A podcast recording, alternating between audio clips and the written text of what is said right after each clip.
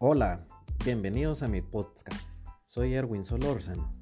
Este es un podcast de negocios con temas de actualidad, noticias y consejos prácticos para profesionales y emprendedores. Hola, ¿cómo están? Quiero contarles que hace algunos días escribí un comentario, un pensamiento en LinkedIn acerca de la presión que ejerce el vendedor para lograr el cierre de la venta, por no llamarlo hostigamiento, em, y que el vendedor realmente desconoce eh, cuál es el tiempo o los procesos de compra del cliente, que generalmente ese tiempo puede variar o no es la misma urgencia que el vendedor tenga al momento de querer vender. Fue interesante eh, pues eh, ver los comentarios de, de gente, de directivos, de gente de área de recursos humanos, eh, personas que se dedican al coaching y todas coincidíamos en que realmente esta técnica de, presionar al cliente por un cierre ya no es válido.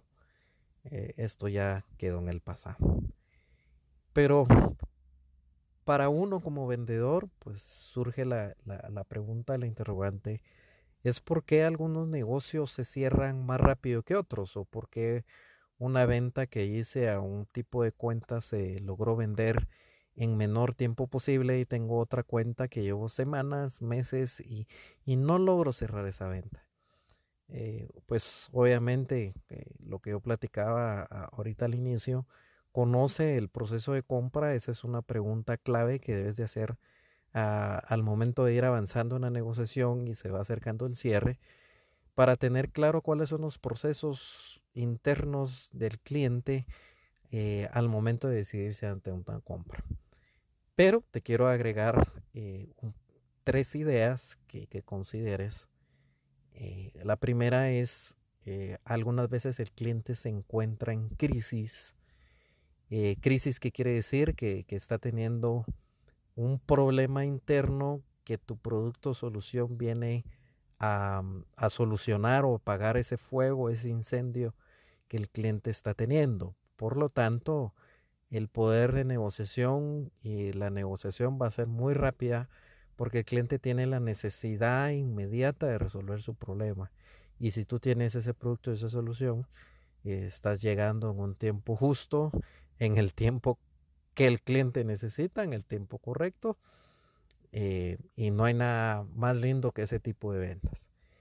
Por otro lado, tienes el cliente que está en crecimiento, que es alguien que no necesita en este momento, en el corto plazo, en este mes, comprarte el producto o servicio que tú vendes, sino él está planificando, por ejemplo, es muy común en las empresas empezar a ver cotizaciones sobre productos y servicios más o menos entre agosto y septiembre probablemente octubre, que es cuando van definiendo sus presupuestos para el año siguiente.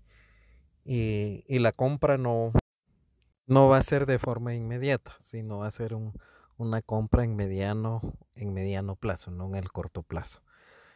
Eh, o también son, son proyectos que, el cliente mismo ha ganado eh, unas negociaciones importantes y necesita invertir en tu producto o servicio para llevar a cabo esa operación y poder entregar a sus clientes de una manera adecuada esa demanda eh, generada por, por, traer nuevos clientes en dicha negociación.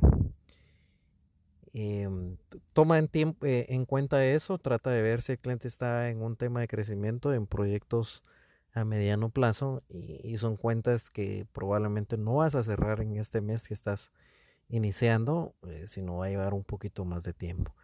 Y la tercera idea que, debes considerar, investigar y profundizar y preguntar, em, te vas a encontrar cuentas que están en equilibrio. Eh, en equilibrio, ¿qué quiere decir? Que el cliente está contento con el proveedor que tiene actualmente, eh, no le está ocasionando problemas, no está en crisis y tampoco está pensando en invertir en crecimiento futuro o lanzar nuevos proyectos o, algo para el siguiente año, para el presupuesto, sino simplemente está bien, está en equilibrio. Eh, aquí, en este tercer caso, pues eh, invierte tiempo eh, invierte tiempo en la cuenta porque en algún momento esa cuenta eh, puede pasar ese cliente a crisis o puede pasar a crecimiento. Es una cuenta que debes de ir eh, trabajando muy a largo plazo.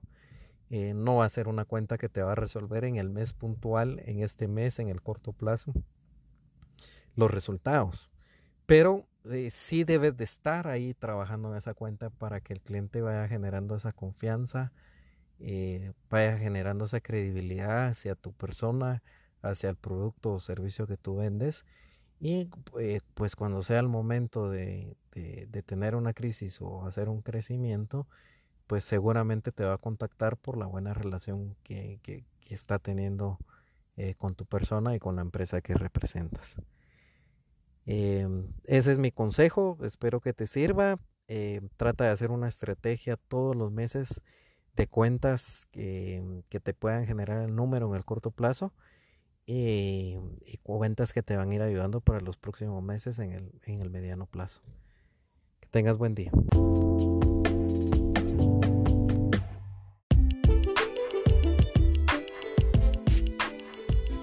No olvides en dejarme tus comentarios a través de las redes sociales, tanto en Twitter como LinkedIn.